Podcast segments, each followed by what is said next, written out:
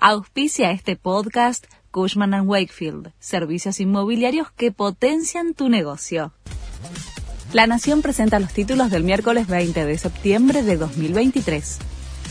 Diputados dio media sanción a la reforma de ganancias. La propuesta fue aprobada con 135 votos a favor y 103 en contra. El oficialismo contó con el apoyo de la Libertad Avanza, el bloque de Javier Milei y la izquierda. Sergio Massa, que estuvo en uno de los palcos del recinto al momento de la votación, junto a Pablo Moyano, Carlos Acuña y Héctor Daer, celebró el resultado.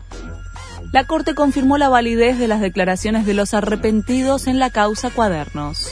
Fue al desestimar un recurso del exministro Julio Devido con el que cuestionaba la norma.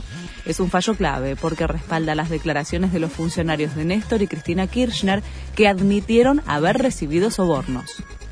Comienza a correr el plazo para que Cristina Kirchner apele los fallos de casación ante la Corte para ir en queja al máximo tribunal y que se revise si corresponde la revocatoria de los sobreseimientos en los casos Otesur Los Sauces y Memorándum con Irán y la realización de los juicios orales con conformaciones diferentes de los tribunales que firmaron ambos sobreseimientos, los abogados de la vicepresidenta tienen 10 días hábiles.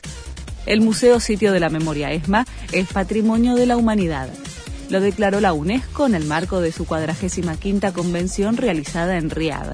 Está ubicado donde funcionó el mayor centro de detención del país durante la última dictadura. El reconocimiento se produce al cumplirse 40 años de la recuperación de la democracia. Boca se recupera en la Copa de la Liga. Le ganó a Central Córdoba 3 a 0 en Santiago del Estero y rompió una racha negativa de seis partidos sin ganar. Además, Huracán superó a Gimnasia 2 a 0 y Rosario Central e Independiente empataron 1 a 1.